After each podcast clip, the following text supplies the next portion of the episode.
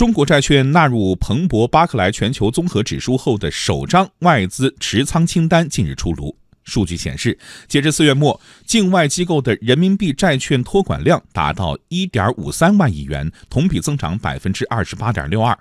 其中，国债、政策性银行债仍然是最受欢迎的品种。同时，外资大举涌入，四月外资净买入中国债券三百五十六亿元，环比增长百分之六十。投资者数量单月新增一百三十四家，环比增长百分之十九。兴业银行首席经济学家鲁政委分析，中国政府债已经逐渐成为国际投资者的避风港。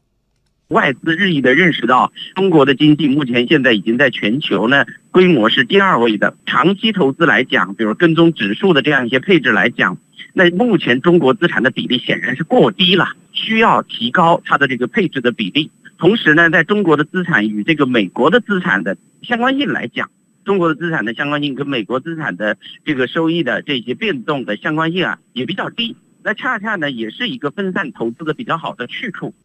从四月一号起，中国债券分二十个月逐步纳入彭博指数，最终配置权重是百分之六点一。从四月数据来看，外资稳步增持趋势明确，不仅是被动跟踪指数的基金加仓，主动管理型基金也在择机买入。根据预测，全部纳入后有望吸引总计约一千五百一十亿美元资金流入。瑞银资产管理亚太债券主管贝斯高说：“随着中国债市改革持续推进，进入渠道增多，以及人民币作为储备货币的崛起，中国政府债券作为避险资产的地位会持续上升。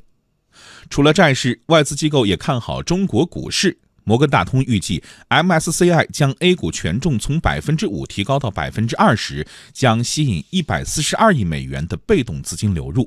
如果同时考虑主动流入，预计总共将会有八百五十亿美元的资金流入。再加上富时罗素今年六月将 A 股纳入指数体系，预计上述调整将在今年五月到明年三月为 A 股带来合计一千五百亿美元的流入。